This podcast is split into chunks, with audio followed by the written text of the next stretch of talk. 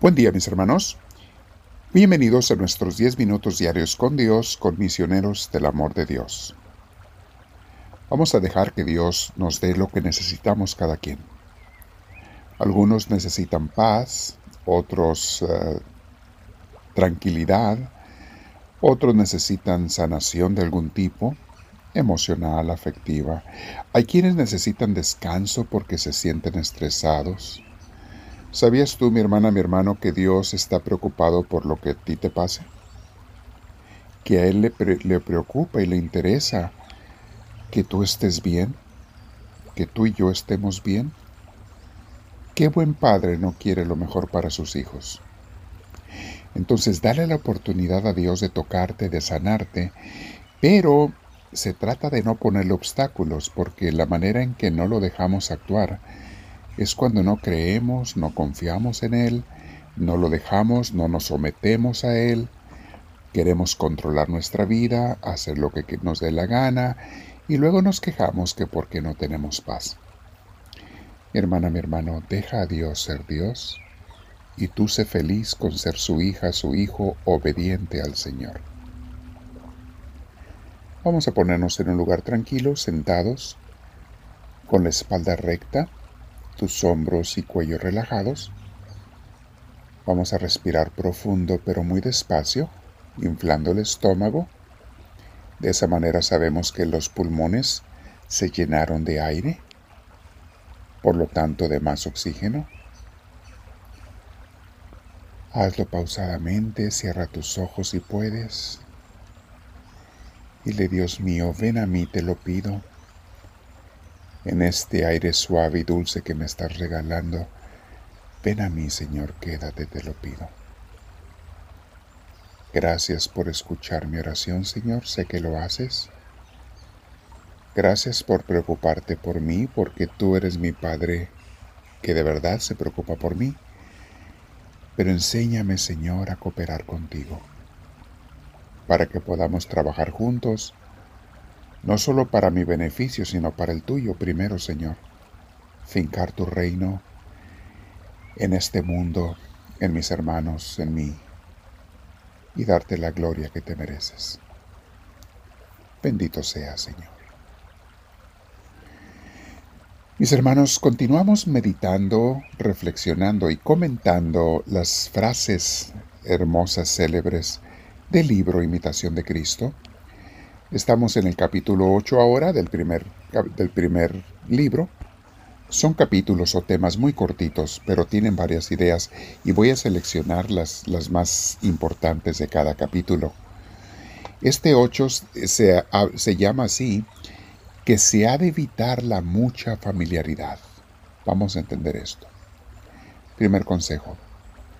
No descubras tu corazón a cualquier persona mas comunica tus cosas con el sabio y el que teme a Dios.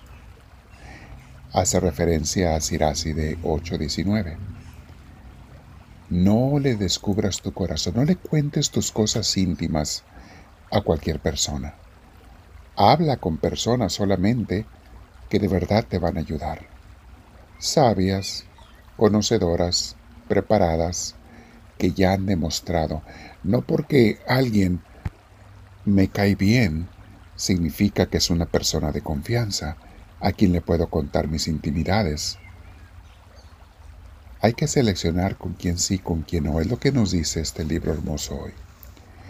Y fíjense lo que sigue en el mismo, en el mismo eh, contexto e ideas. Con los jóvenes y extraños conversa poco. A ver, vamos a hacer pausa. ¿Por qué con los jóvenes conversar poco? Porque se supone que no tienen mucha experiencia, mis hermanos. Habla lo que se necesite, claro, pero no esperes consejos de ellos o que te entiendan cuando tú eres una persona mayor. Por eso dice, con los jóvenes y extraños conversa poco. Con los extraños, pues es obvio. Luego dice, con los ricos no seas lisonjero ni estés de buena gana delante de los grandes.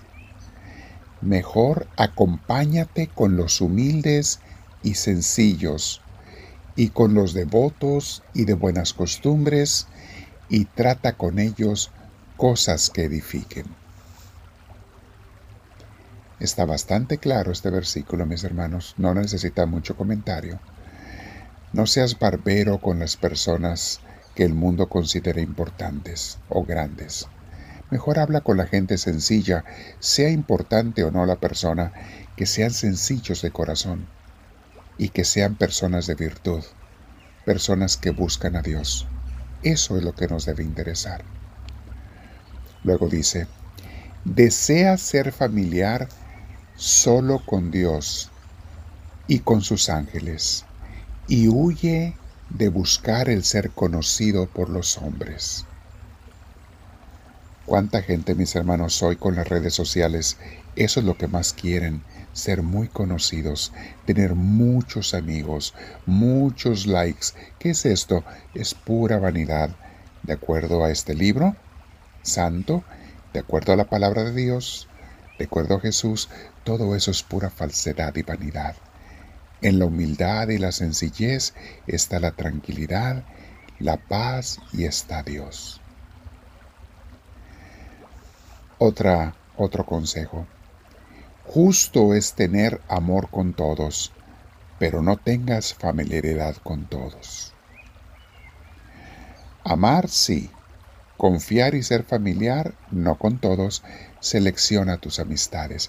Y mis hermanos, yo siempre les digo, busca tus amistades buenas en lugares buenos.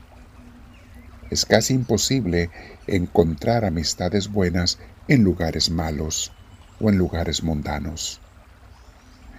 ¿Quieres un buen marido, una buena esposa? Búscalos en la iglesia, no en la cantina, no en el antro, no en el bar, porque ahí vas a encontrar lo que va allí. Gente que le gustan esas cosas. Busca lo bueno en lugares buenos, porque lo malo está en lugares malos. Comencemos el capítulo 9 que habla de la obediencia y ser sujeto a la autoridad espiritual, religiosa, etc. Dice así, una gran cosa es ser obediente, vivir bajo un superior y no buscar la voluntad propia. Mucho más seguro es estar en sujeción que en posición de mando. Ciertamente, mis hermanos, hay una frase que dice, el que obedece no se equivoca. Muchos son los que quieren mandar, pero pocos los que quieren obedecer. Y no siempre nos toca mandar, mis hermanos, y muchas veces sí nos toca a todos obedecer en uno o en otro lugar. Te evitarás de muchos problemas cuando seas con las personas que de verdad tienen autoridad, que seas obediente. Dice así otro consejo. Si andas de un lugar a otro, no hallarás descanso. Lo encontrarás en la sujeción al superior. El andar inquieto y queriendo hacer idear muchas cosas no te van a dar descanso, pero sí el ser sujeto al superior. Superior, mis hermanos, se refiere a la persona que eh, tiene autoridad sobre ti. En una orden religiosa, en la iglesia, en el trabajo, en, en la sociedad. Hay personas que tienen posiciones de autoridad y siempre que sean legítimas, tenemos que tener obediencia. Dice otro versículo. Verdad es que cada uno se rige de buena gana por su propio parecer y se inclina más a los que siguen su sentir. Mas si Dios está entre nosotros, necesario es que dejemos algunas veces nuestro parecer por el bien de la paz. ¿Quién es tan sabio que lo sepa todo totalmente? Les pongo los escritos abajo, mis hermanos, para que los mediten. Hagan la flechita hacia abajo, presionen los tres puntitos si quieren leerlos. Háblame, Señor, que tu siervo te escuche.